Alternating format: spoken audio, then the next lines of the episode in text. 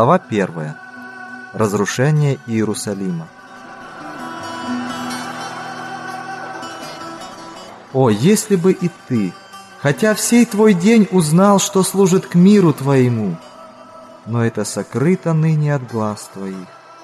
Ибо придут на тебя дни, когда враги твои обложат тебя окопами и окружат тебя, и стеснят тебя отовсюду, и разорят тебя, и побьют детей твоих в тебе, и не оставят в тебе камня на камне, за то, что ты не узнал времени посещения твоего. Стоя на вершине Елеонской горы, Иисус смотрел на Иерусалим. Перед ним была прекрасная и мирная картина. Наступила Пасха, и со всех земель сыны Иакова собирались на этот великий национальный праздник. Среди садов и виноградников, зеленых склонов, усеянных шатрами паломников, возвышались террасообразные холмы, великолепные дворцы и мощные стены столицы Израиля. Казалось, что дочь Сиона горделиво заявила «Сижу царицею и не вижу горести». Она также восхищалась собой и была уверена в благосклонности неба, как и тогда, когда много лет тому назад царский певец восклицал прекрасная возвышенность, радость всей земли гора Сион, город великого царя. С горы открывался восхитительный вид на величественное здание храма. Лучи заходящего солнца освещали снежную белизну его мраморных стен и отражались на позолоте ворот, башни и крыла. Это было совершенство красоты, гордость иудеев. Кто из детей Израиля мог без чувства радости и восхищения созерцать это? Но совсем другие мысли волновали Иисуса. И когда приблизился к городу, то, смотря на него, заплакал о нем. Среди всеобщего ликования тысяч людей, встречавших его с пальмовыми ветвями в руках и приветствовавших его как царя, в те минуты, когда торжественные возгласы «Асанна» эхом раздавались в горах, Искупитель мира был охвачен внезапной и таинственной скорбью. Он, Сын Божий, обетованный Мессия, власть которого побеждала смерть и освобождала пленников могилы, плакал. И это были слезы необыкновенного горя, но мучительного, невыразимого страдания. Он плакал не о себе, хотя прекрасно знал о том, что ожидало его здесь. Перед ним лежала Гефсимания. Там ему предстояло пережить невыразимые душевные муки. Он видел овечьи ворота, которыми в течение целых веков проводили жертвенных животных, которыми и он должен был пройти как агнец, ведомый на заклание. Не так далеко возвышалась и Голгофа, место распятия. Вскоре Христос должен будет пройти этим путем, который покроется страшным мраком, когда его душа станет жертвой за грех. Но не эти тягостные сцены вызвали столько боли в его сердце. Ни горестное предчувствие нечеловеческих страданий нарушило спокойствие его бескорыстной души. Он плакал об обреченных жителях Иерусалима, о слепоте и нераскаянном сердце тех, кого он пришел благословить и спасти. Перед взором Иисуса прошла история иудеев, которые более тысячи лет пользовались преимуществами и благословениями народа Божьего. Вот гора Мария, где сын обетования, покорная жертва, лежал связанный на жертвеннике как символ жертвы Сына Божьего.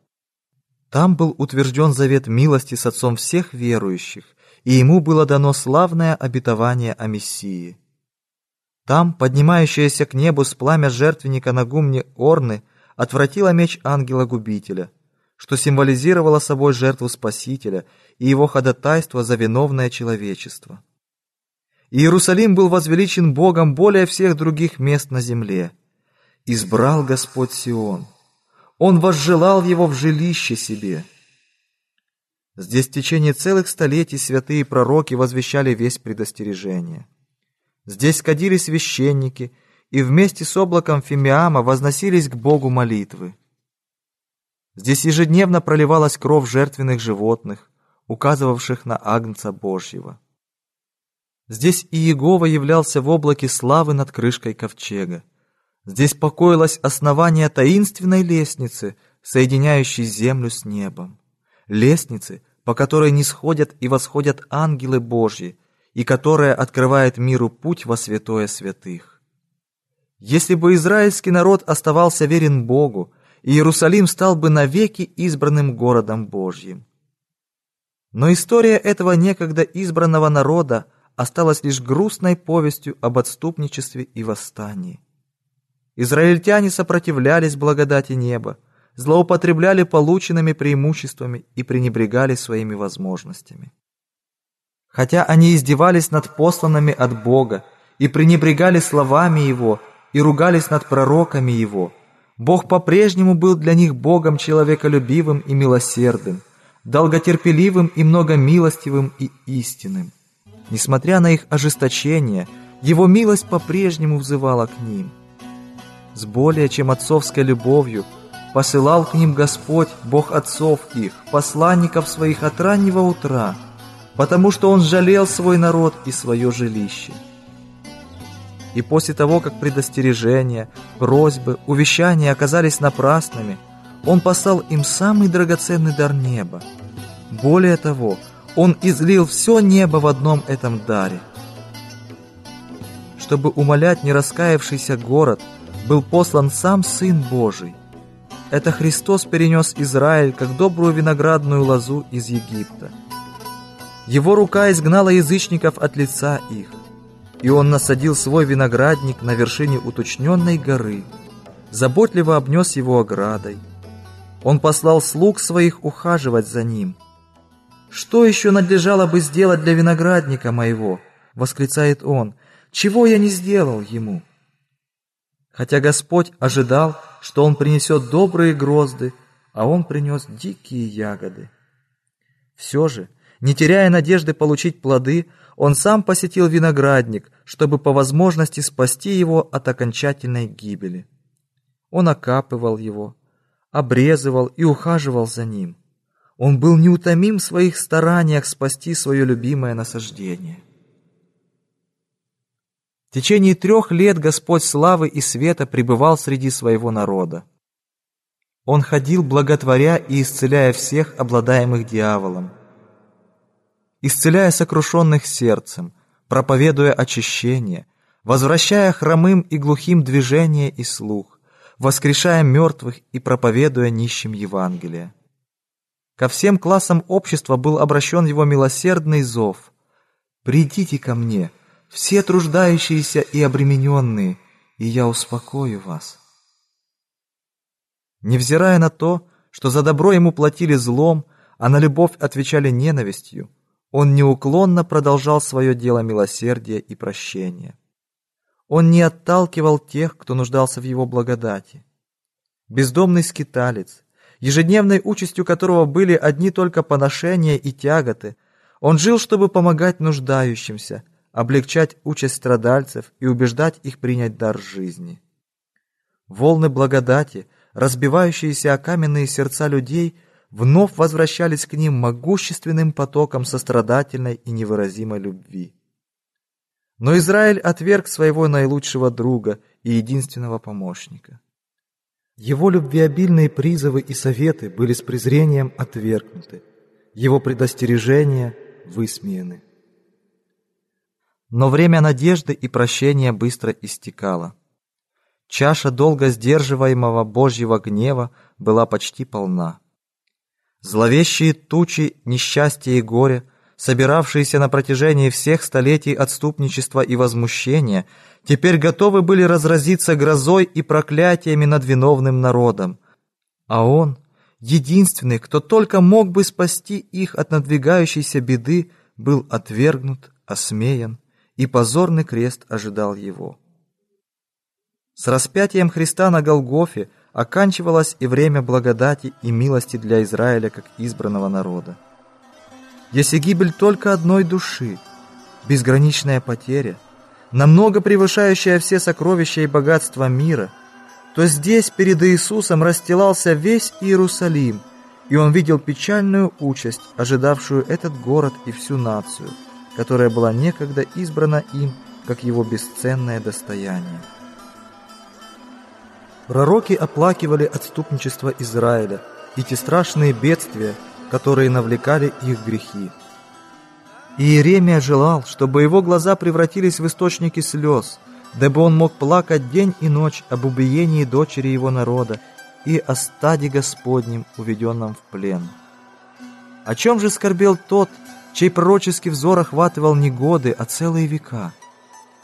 Он видел ангела-губителя с мечом, занесенным над городом, который столько времени был местом обитания Иеговы. Со склона Елеонской горы, которая впоследствии была занята Титом и его армией, Христос смотрел через долину на святые дворы и притворы храма. Затуманенными от слез глазами видел стены города, окруженные неприятельскими полками, и все ужасные последствия этой осады. Он слышал боевую поступ армии, готовящейся к сражению. Он слышал голоса матерей и детей, просящих хлеба в осажденном городе. Он видел охваченный пламенем пожара священный величественный храм, дворцы и башни Иерусалима, превращавшиеся в груды дымящихся развалин.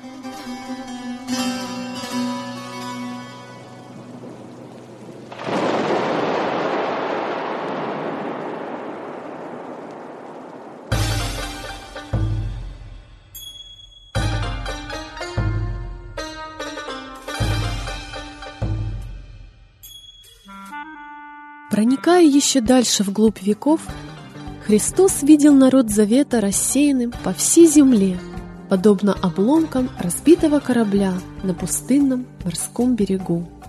И в этом частичном возмездии, которое должно будет постигнуть детей Израиля, он видел только первые капли, пролившиеся из чаши гнева, которую иудеям предстоит испить до дна на последнем суде. Его божественное сострадание – томящаяся любовь выразились в скорбных словах. «Иерусалим, Иерусалим, избивающий пророков и камнями побивающий посланных к тебе. Сколько раз хотел я собрать детей твоих, как птица собирает птенцов своих под крылья, и вы не захотели. О, если бы ты, народ, избранный мной и вознесенный выше всех народов, узнал время своего посещения и то, что служит миру Твоему. Я еще удерживаю руку ангела правосудия. Я призываю Тебя к покаянию, но, увы, напрасно. Ты не только отверг слуг, вестников и пророков, но Ты отверг и осмеял святого Израилева, Твоего Искупителя. И Ты сам виновен в своей гибели. Вы не хотите прийти ко мне, чтобы иметь жизнь. Христос видел в Иерусалиме прообраз мира, ожесточившегося в своем неверии, возмущении и быстро идущего навстречу карающим судам Божьим. Всем своим существом он чувствовал страдания падшего человека, и из его уст вырвался горький вопль. Он видел последствия греха, человеческие несчастья, слезы и кровь. Его сердце было тронуто безграничным состраданием ко всем скорбящим и несчастным на земле. Всем им он желал принести облегчение. Но даже его рука не могла остановить и повернуть вспять поток человеческого горя, ибо только немногие обращались к единственному источнику помощи. Он отдавал душу свою на смерть ради их спасения, но только немногие приходили к Нему, чтобы иметь жизнь. Величие неба в слезах, Сын безграничного Бога, встревоженный духом, согнувшийся под бременем мучительной скорби. Эта сцена привела в изумление все небо. Она открывает нам крайнюю греховность греха, и показывает, как трудно было даже безграничному могуществу спасти виновных от последствий нарушения закона Божьего. Взирая пророческим взором на последнее поколение, Иисус видел мир в том же состоянии обольщения, которое в свое время стало причиной гибели Иерусалима. Величайшим грехом иудеев было отвержение Христа. А величайший грех всего христианского мира заключается в отвержении закона Божьего, как основы его правления на небе и на земле. К установлениям Иеговы отнесутся с презрением, и они будут отвергнуты. Миллионы людей, закованные в цепи греха, пленники сатаны, обреченные на вторую смерть, откажутся принять слова истины в день посещения. Какое ужасное заблуждение! Какая поразительная слепота! За два дня до Пасхи Христос в последний раз посетил храм и там обличил иудейских начальников в лицемерии. Выйдя из храма, он вместе со своими учениками пошел на Елеонскую гору и, расположившись на покрытом травой склоне, разглядывал город. Он снова смотрел на его стены, башни и дворцы и вновь видел храм в ослепительном великолепии, который венчал священную гору, как диадема.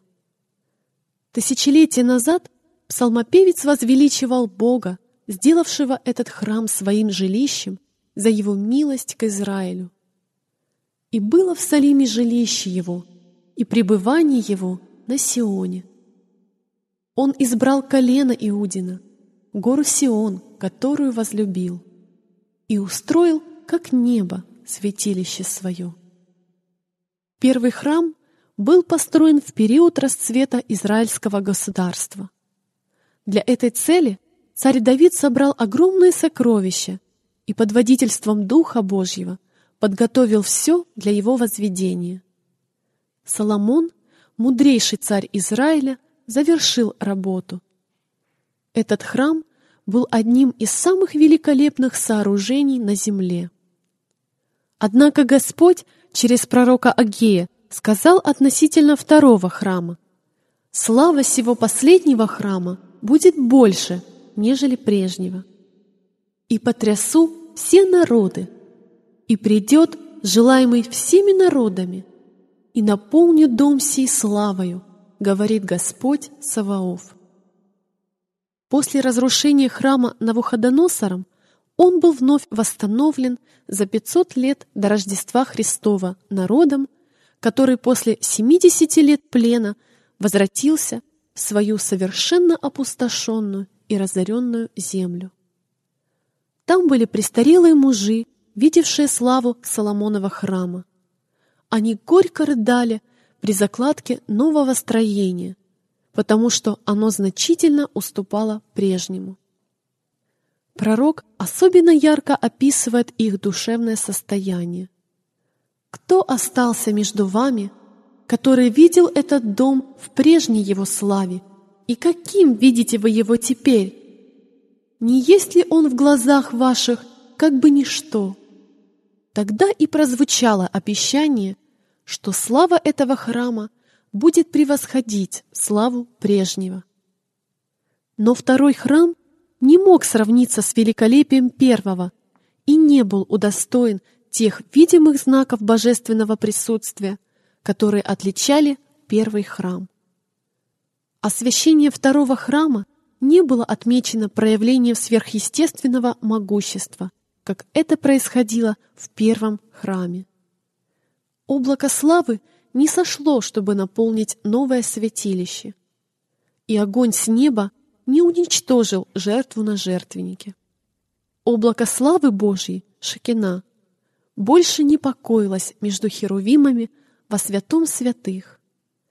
Там не было ни ковчега, ни престола благодати, ни скрижали завета. Не раздавался и голос с неба в ответ на слова священника, вопрошавшего о воле Иеговы. В течение веков иудеи пытались доказать, что обетование, данное Богом пророку Агею, исполнилось, но все было напрасно. Гордость и неверие ослепили их разум, и истинное значение пророческих слов осталось для них неразгаданным. Второй храм был освящен не облаком славы Иеговы, но непосредственным присутствием того, в ком обитала вся полнота божества, кто был Богом во плоти. Желаемый всеми народами действительно пришел в свой храм и как муж из Назарета учил и исцелял в его святых дворах. Благодаря непосредственному присутствию Христа и только этому второй храм превзошел своей славой первый. Но Израиль отверг предложенный небом дар. В тот день вместе со скромным учителем, вышедшим из его золотых ворот, храм навсегда покинула и слава его. При этом исполнились слова Спасителя «Се оставляется вам дом ваш пуст». Священный трепет и изумление охватили учеников, когда они услыхали пророчество Христа о разрушении храма, и им хотелось глубже проникнуть в значение его слов. Более сорока лет богатства, труд и искусство архитекторов делали этот храм все более и более великолепным. Ирод Великий щедрой рукой отпускал для храма деньги из римской и иудейской сокровищниц. И даже римский император обогащал его своими дарами. Из Рима для храма были доставлены огромные плиты белого мрамора. Некоторые из них достигали невероятных размеров. И, обращая на них внимание Спасителя, ученики сказали, «Учитель, посмотри, какие камни и какие здания!» На эти слова Иисус дал торжественный ответ, потрясший всех. «Истинно говорю вам, не останется здесь камня на камне, все будет разрушено». С разрушением Иерусалима ученики связывали будущее пришествие Христа, который, по их представлению, должен был воссесть на престоле Вселенской империи, наказать нераскаявшихся иудеев и освободить народ от римского ига. Господь еще раньше предупреждал их о том, что Он придет во второй раз. Поэтому при упоминании о судах над Иерусалимом они прежде всего подумали о Его пришествии и, сидя вокруг своего Спасителя на Елеонской горе, спросили, «Когда это будет? И какой признак Твоего пришествия и кончины века?» Милосердная рука Господа сокрыла от них будущее. Ученики были бы поражены ужасом, если бы в то время они вполне уразумели эти потрясающие события, страдания и смерть Искупителя и разрушение их города и храма. Христос указал им на целый ряд знамений, которые произойдут в последнее время. Его слова не были тогда вполне понятны. Значение их должно было постепенно открываться его народу, нуждающемуся в этих наставлениях. Пророчество Христа содержало в себе двойной смысл. Указывая на разрушение Иерусалима, оно в то же время предвосхищало ужасы последнего великого дня. Иисус рассказал ученикам о судах, которые должны будут вершиться над отступническим Израилем, обратив их особенное внимание на возмездие, которое постигнет иудеев за отвержение и распятие Мессии. Бесспорные знамения должны были предшествовать этой ужасной развязке.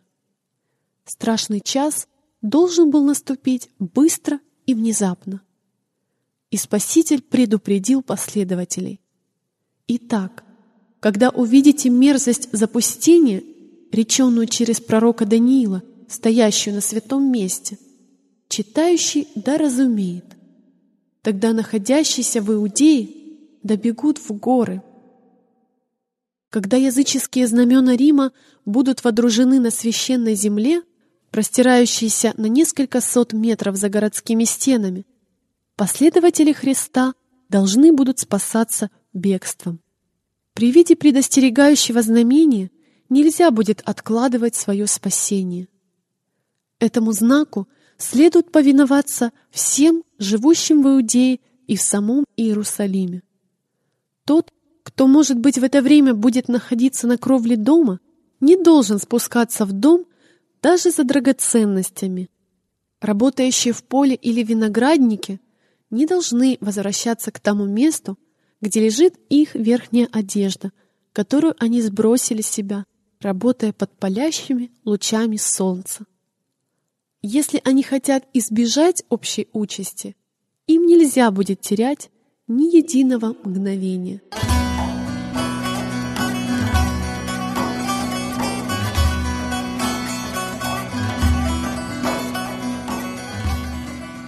В дни царствования Ирода Иерусалим славился не только своей красотой, но и прочностью сооруженных башен, стен и крепостей, благодаря которым он стал практически неприступным. И каждого, кто осмелился бы в то время предречь его разрушение, как иное, считали бы безумным паникером. Но Христос сказал, «Небо и земля придут, но слова мои не придут. Иерусалим должен был выпить чашу гнева Божьего за свои грехи. Упорное неверие его жителей предопределило его участь. Господь сказал через пророка Михея, «Слушайте же это, главы дома Иаковлева и князья дома Израилева, гнушающиеся правосудием и искривляющие все прямое, созидающие Сион кровью и Иерусалим неправдою. Главы его судят за подарки, и священники его учат за плату, и пророки его предвещают за деньги, а между тем опираются на Господа, говоря, «Не среди ли нас Господь? Не постигнет нас беда». Эти слова справедливо описывают развращенность и показную праведность жителей Иерусалима. Хвастливо заявляя о тщательном соблюдении закона Божьего, они в то же время нарушали все его принципы. Они ненавидели Христа, потому что его чистота и святость обнаруживала их нечестие, и выставляли его виновником всех несчастий, постигших их за грехи. Зная, что он не сделал ничего предосудительного, они, однако, утверждали, что его смерть необходима для обеспечения национальной безопасности. «Если оставим его так, — говорили иудейские начальники, — то все уверуют в него, и придут римляне, и овладеют и местом нашим, и народом. Если Христос будет убит, тогда иудеи снова могут стать сильным и сплоченным народом. Так рассуждали они, единодушно согласившись с мнением первосвященника, что лучше одному человеку умереть, нежели дать погибнуть всей нации. Таким образом, иудейские вожди возвели Сион кровью и Иерусалим неправдою. Их самообольщение было настолько велико, что даже убив своего Спасителя за то, что Он обличал их грехи, они продолжали считать себя избранным народом Божьим и надеялись, что Господь еще избавит их от врагов. «Посему, — продолжает дальше пророк, — за вас Сион распахан будет как поле, и Иерусалим сделается грудою развалин, и гора дома сего будет лесистым холмом». Прошло примерно сорок лет после того, как Христос пророчествовал об участи Иерусалима. А Господь все откладывал совершение своих судов над этим городом и народом. Каким трогательным было долготерпение Бога к тем, кто отверг Его Евангелие и убил Его Сына. Притча о бесплодной смоковнице символизирует отношение Бога и иудейского народа. Было дано повеление «Сруби ее, на что она и землю занимает». Но Господь по милости своей пощадил город еще на некоторое время. Оставалось еще много иудеев, которые ничего не знали о Христе и Его миссии. На подрастающих детей еще не пролился свет, отвергнутый их родителями. Бог желал послать им свой свет через апостолов и их последователей, чтобы они видели исполнение пророчеств не только в рождении и жизни Христа, но и в Его смерти и воскресении. Дети не были судимы за грехи родителей, но пренебрегая светом, который был дан их родителям и им самим, они становились соучастниками преступлений своих родителей и наполняли меру своего беззакония. Долготерпение Бога к Иерусалиму еще больше укрепляло иудеев в их упрямом противлении вести о покаянии и прощении грехов. Своим враждебным и жестоким отношением к ученикам Иисуса они отвергли последний призыв благодати. Тогда Бог лишил их своей защиты. Он перестал сдерживать сатану и его ангелов, и вся нация осталась во власти того вождя, которого она себе избрала. Дети Иерусалима отвергли благодать Христа, способную укращать злые наклонности и побуждения, и теперь зло полностью овладело ими. Сатана возбуждал в душе человека самые жестокие и низкие страсти. Люди больше не руководствовались здравым смыслом. Ими управляли эмоциональные порывы и слепая ярость. В своей жестокости они стали подобны дьяволу. В семьях и в обществе, среди знатных и простолюдинов царили подозрительность, зависть, ненависть и возмущение. Совершались убийства. Нигде, казалось, нельзя было чувствовать себя в безопасности. Друзья и родственники предавали друг друга. Родители убивали детей и дети родителей.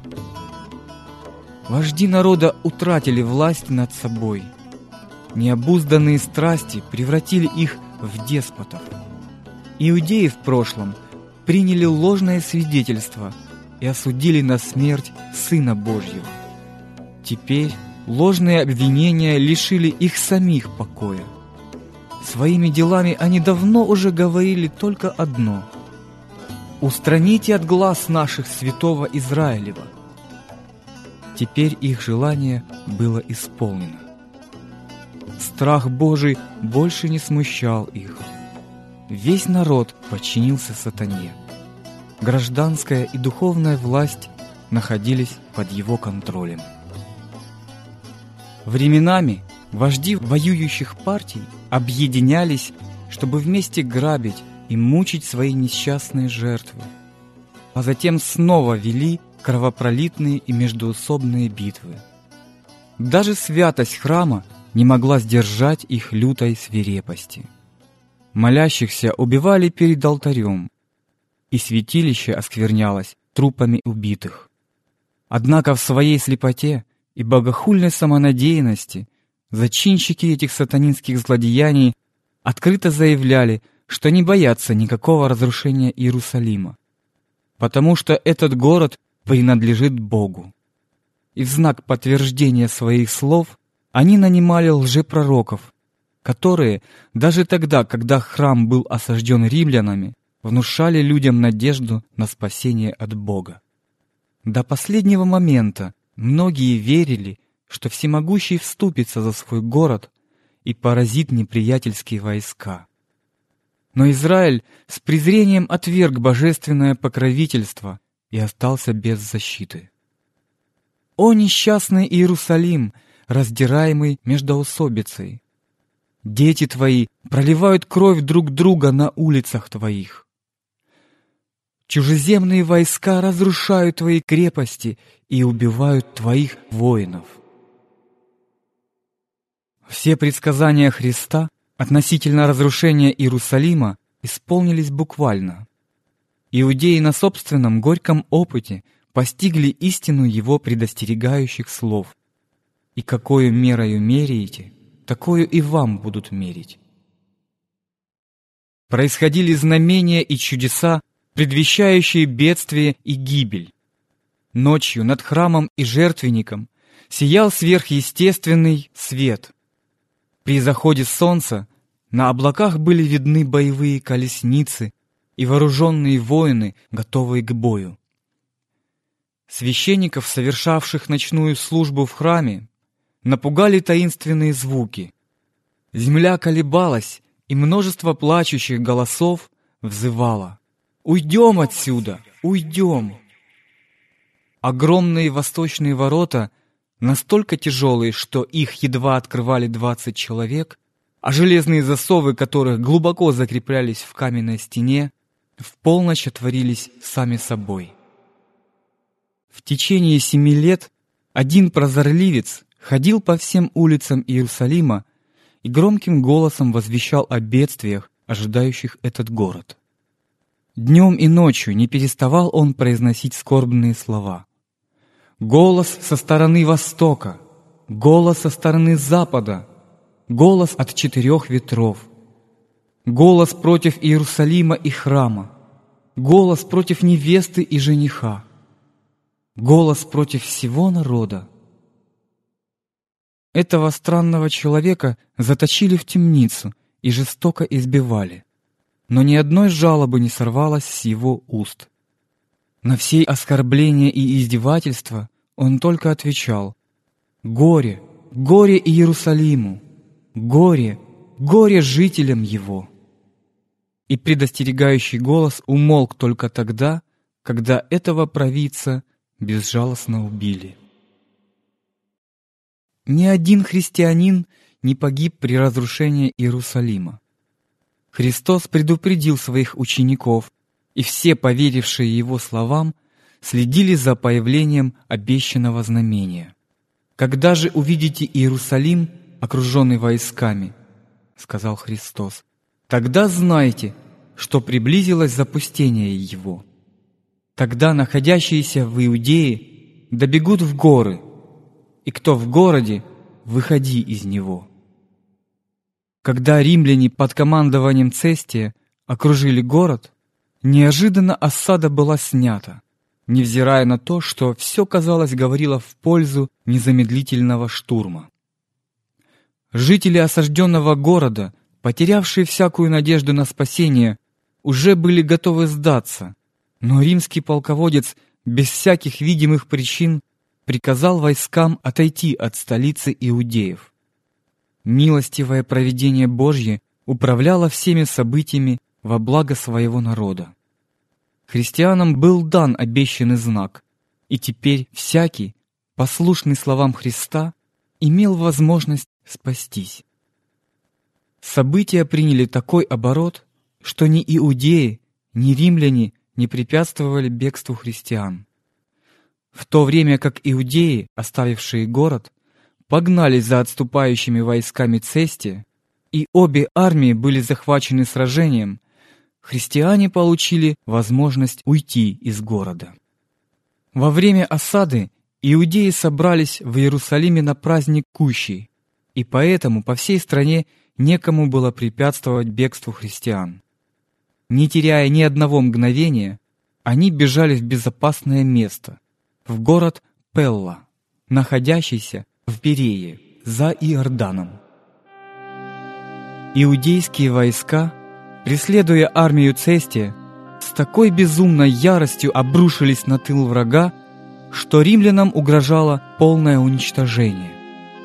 С большими трудностями им удалось вновь подтянуть и собрать войска.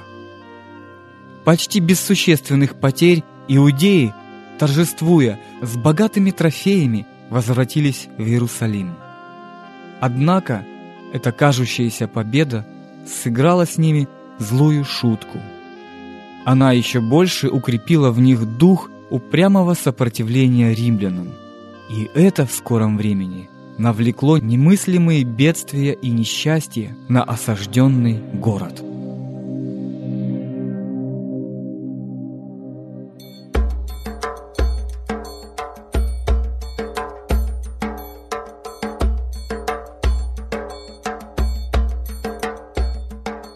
Какие страшные несчастья постигли Иерусалим, когда Тит возобновил осаду столицы. Это было время Пасхи, и в Иерусалиме собралось более миллиона иудеев. Продовольственных запасов, находящихся в городе при разумном распределении, хватило бы на самое продолжительное время, но они были уничтожены по причине взаимной подозрительности – и мстительности враждующих партий. И теперь разразился ужасный голод. Мера пшеницы продавалась за талант. Муки голода были настолько страшны, что люди грызли ремни, обувь и другие кожаные вещи. Под покровом ночи кое-кто тайком пробирался за городские ворота, чтобы собрать какие-нибудь дикорастущие растения. И многие из них были схвачены и убиты самым зверским образом. А те, кому удавалось благополучно возвратиться назад, подвергались нападению своих же соотечественников, которые отнимали у них то, что они собирали с риском для жизни. Власть имущие отбирали у голодных последние крошки, действуя самым бесчеловечным образом. И часто эти жестокости совершались не теми, кто не имел пищи, а теми, кто хотел пополнить свои запасы продовольствия. Тысячи погибали от голода и болезней. Казалось, что погибало и естественное чувство привязанности и любви. Мужья обкрадывали своих жен, а жены — мужей. Дети вырывали пищу изо рта престарелых родителей. Вопрос пророка «Может ли женщина забыть грудное дитя свое?» нашел ответ за стенами осажденного города. Руки мягкосердых женщин варили детей своих, чтоб они были для них пищей во время гибели чери народа моего. Вновь исполнилось предостерегающее пророчество, данное четырнадцать столетий назад. Женщина, жившая у тебя в неге и роскоши, которая никогда ноги своей не ставила на землю по причине роскоши и изнеженности – будет безжалостным оком смотреть на мужа недра своего, и на сына своего, и на дочь свою, и не даст им детей, которых она родит, потому что она при недостатке во всем тайно будет есть их, в осаде и стеснении, котором стеснит тебя враг твой в жилищах твоих. Римские начальники пытались устрашить иудеев, и тем самым заставить их сдаться.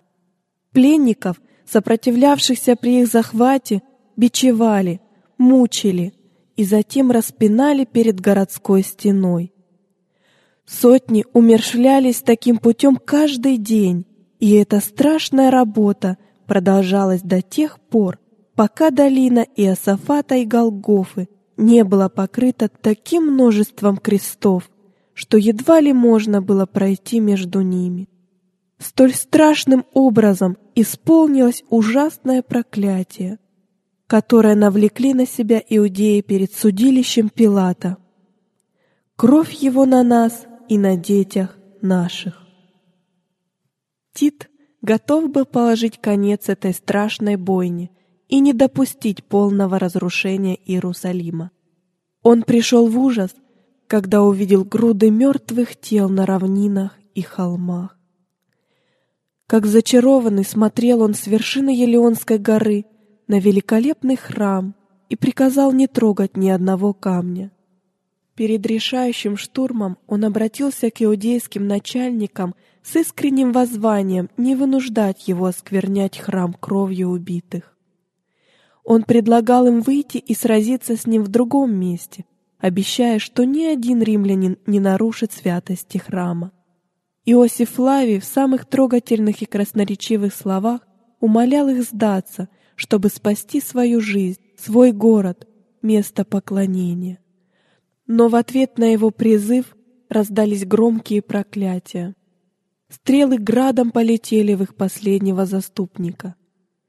Иудеи отвергли все мольбы Сына Божьего. И теперь всякие увещания и просьбы еще больше укрепляли в них решимость сопротивляться до конца. Напрасны были все попытки Тита спасти храм. Тот, кто был больше римского полководца, сказал, что там не останется камня на камне.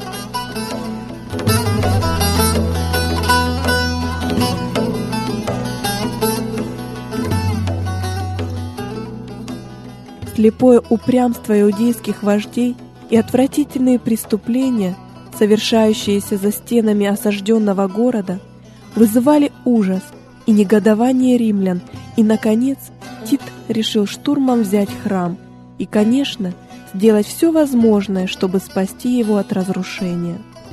Но на его приказы никто не обращал внимания. Ночью, когда он удалился в свой шатер, иудеи, совершив вылазку из храма, напали на римских воинов.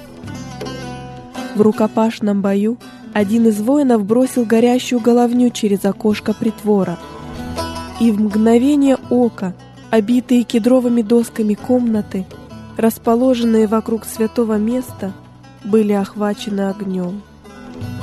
Тит в сопровождении своих полководцев и легионеров поспешил к этому месту и приказал солдатам тушить пожар. Но на его слова никто не обращал внимания. В ярости воины швыряли горящие головни в комнаты, примыкающие к храму, а потом убивали укрывшихся в его стенах. Кровь текла по ступеням храма, как вода. Тысячи иудеев погибли. Шум сражения перекрывали вопли и крики. Их а вот отошла слава. Тит был не в состоянии сдержать ярость солдат. Войдя в храм со своими офицерами, чтобы осмотреть внутренность святого места, он был поражен его великолепием. И так как пожар не достиг еще этого места, он выскочил наружу и старался убедить солдат потушить пожар. Центурион Либералий пытался добиться повиновения при помощи своего начальнического жезла. Но даже почтение к императору уступило место бешеной злобе против иудеев, яростному накалу сражения и неуемной жажде обогащения. Солдаты видели, что все вокруг сияло золотом, блеск которого в безумном пламени огня делался еще ослепительнее.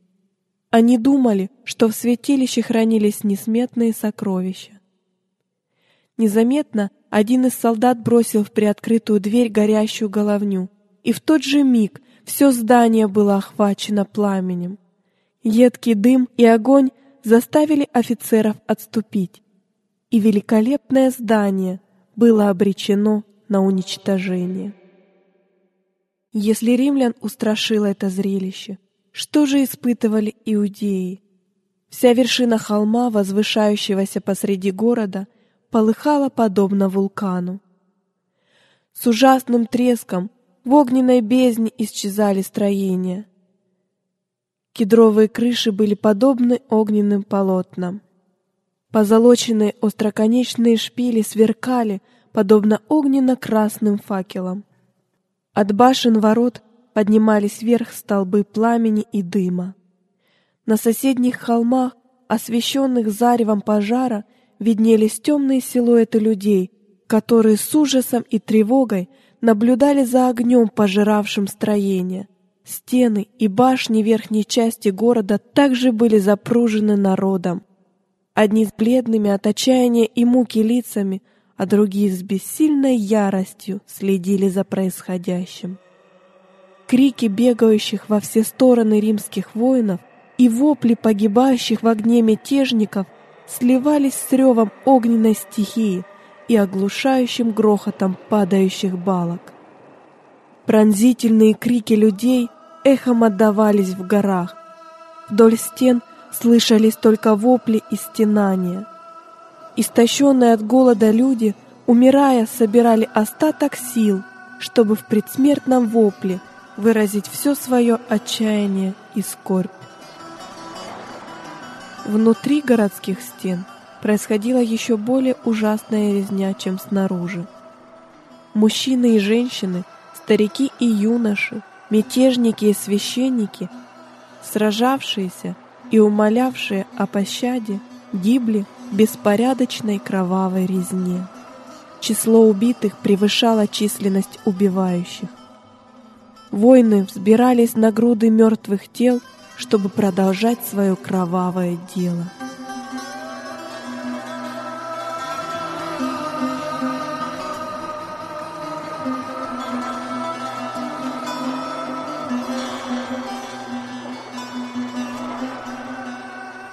Вскоре после разрушения храма весь город оказался в руках римлян. Иудейские начальники покинули свои неприступные башни, и Тит нашел их пустыми. С изумлением осмотрев их, он засвидетельствовал, что только один Бог предал все это в его руки, ибо никакие стенобитные машины не сокрушили бы эти громадные зубчатые стены. И город, и храм были разрушены до основания, и святое место, где молились иудеи, было распахано, как поле. При осаде города и последовавшей затем бойне погибло более миллиона человек. Оставшиеся в живых были уведены в плен, проданы как невольники, отправлены в Рим на потеху победителям, брошены в амфитеатры на растерзание диким зверям. Иные, как бездомные скитальцы, рассеялись по всей земле. Иудеи сами выковали себе кандалы, сами наполнили до краев чашу гнева. Трагедия, постигшая этот народ, и бедствия, которые переносили иудеи, будучи рассеяны по всей земле, только плоды, которые они вырастили своими руками. Пророк говорит, «Погубил ты себя, Израиль, ты упал от нечестия твоего». Страдания, перенесенные ими, часто истолковываются как прямое наказание от Бога. Таким способом великий обманщик пытается замаскировать собственную работу. Упорно сопротивляясь божественной любви и благодати, иудеи лишились покровительства Божьего, и сатана получил возможность управлять ими по своему произволу. Жесточайшая свирепость, проявившаяся при разрушении Иерусалима, демонстрирует мстительность сатаны по отношению к тем, кто находится в его власти. Мы не в состоянии осознать, насколько обязаны Христу за тот мир и покой, которые нам дарованы. Лишь сила Божья сдерживает сатану и защищает человечество от его всевластия. Непокорные и неблагодарные люди имеют довольно много причин быть признательными Богу за его милость и долготерпение, проявляющееся в обуздании жестокой и злобной силы дьявола. Но когда люди переступают границы божественного терпения, он лишает их своего покровительства. Бог вовсе не палач, выполняющий приговор, вынесенный грешнику. Тех, кто отвергает его милость, он предоставляет самим себе, то есть позволяет людям пожать то, что они посеяли. Каждый отвергнутый луч света, каждое непринятое предостережение, каждое нарушение закона Божьего, каждая взлелеянная страсть — это посеянное семя, который обязательно принесет свой плод. Упорно отвергаемый Дух Божий в конце концов удаляется от грешника, и тогда уже не остается сил, чтобы сдерживать греховные страсти, и душа лишается всякой защиты от злобы и ненависти сатаны. Разрушение Иерусалима – грозное и торжественное предостережение для всех, кто пренебрегает божественной милостью и отказывается от божественной благодати – это одно из самых сильнейших свидетельств отвращения Бога к греху и неотвратимости наказания, которое постигнет виновного. Пророчество Спасителя относительно судов, свершившихся над Иерусалимом, должно еще раз исполниться. Страшное опустошение столицы иудеев – лишь слабая тень того, что произойдет.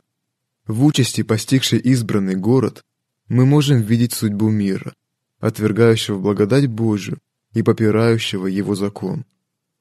Вот уже на протяжении долгих столетий совершаются преступления. Земля является свидетельницей мрачных картин неисчислимых человеческих страданий. Сердце болезненно сжимается, и рассудок мутнеет, когда думаешь обо всех этих бедствиях. Какими ужасными оказались последствия отвержения власти неба. Но в откровениях о будущем рисуется еще более мрачная картина – История прошлого – это длинная вереница восстаний, борьбы и возмущений, время брани и одежда, обогренная кровью. Но что все это в сравнении с ужасами того дня, когда Дух Божий не будет сдерживать нечестивых, когда Он уже больше не будет обуздывать всплески страсти и сатанинскую ярость? Тогда мир увидит, как никогда раньше, последствия господства сатаны – Но в тот день, как и во время разрушения Иерусалима, народ Божий будет избавлен, спасется всякий, кто записан в книгу жизни. Христос обещал прийти во второй раз, чтобы взять своих верных себе. Тогда явится знамение Сына Человеческого на небе, и тогда восплачут все племена земные, и увидят Сына Человеческого, грядущего на облаках небесных, силою и славою великою. И пошлет ангелов своих с трубою громогласною, и соберут избранных его от четырех ветров, от края небес до края их. Тогда те, кто не повинуются Евангелию, будут убиты духом уст его и истреблены явлением пришествия его. Подобно древнему Израилю, нечестивые уничтожат сами себя. Они погибнут по причине своих же беззаконий. Греховная жизнь настолько разъединила их с Богом, и их естество стало настолько испорчено грехом, что явление славы Его будет для них всепожирающим огнем. Поэтому люди должны быть очень внимательны к поучениям Христа, содержащимся в Его словах. Подобно тому, как Он предостерегал учеников своих о разрушении Иерусалима и указал им знамения приближающейся Его гибели, чтобы они могли избежать общей участи, так Он предупредил мир и о дне Его окончательной гибели и дал людям знамения Его приближения, чтобы каждый, кто пожелает, мог избежать грядущего гнева. Иисус говорит, «И будут знамения на солнце и луне и звездах, и на земле уныние народов и недоумение». И все замечающие появление этих предвестников должны знать, что близко при дверях. «Итак, бодрствуйте», — наставляет Он нас. Кто внимательно относится к этим предостережениям, не будет оставлен во тьме, и день тот не застигнет его врасплох. Но для тех, кто не будет бодрствовать, день Господень так придет, как тать ночью. Современный мир верит в последнюю весть предостережения не больше, чем в свое время иудеи верили предостережениям Спасителя относительно Иерусалима. И когда наступит День Господень, нечестивые окажутся не готовы к этому величайшему событию. Жизнь будет идти своим обычным чередом, Люди будут поглощены своими делами, торговлей, наживой, всевозможными удовольствиями. Религиозные вожди будут прославлять всеобщее благоденствие и цивилизацию, убаюкивая народ мнимым чувством безопасности. Вот тогда-то, подобно вору, который в полночь прокрадывается в плохо охраняемый дом, внезапная гибель постигнет всех беспечных и нечестивых, и они не избегнут.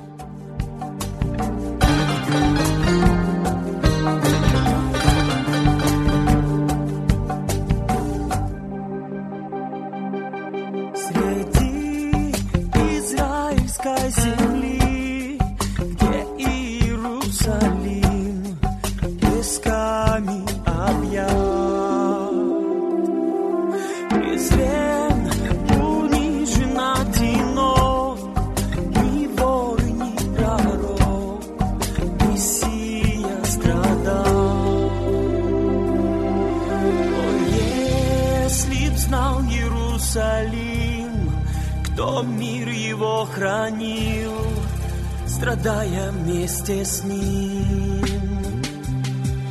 Кто уст своих не открывал, греха проклятие взял, нам искупление дал.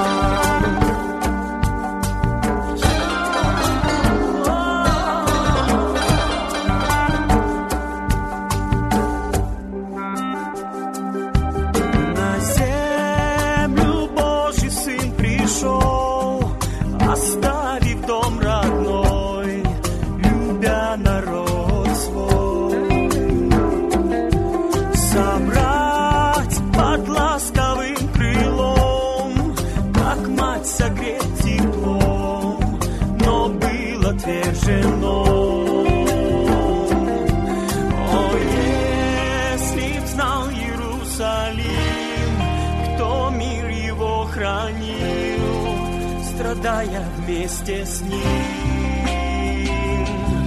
Кто уст своих не открывал, греха проклятие взял, нам искупление дал.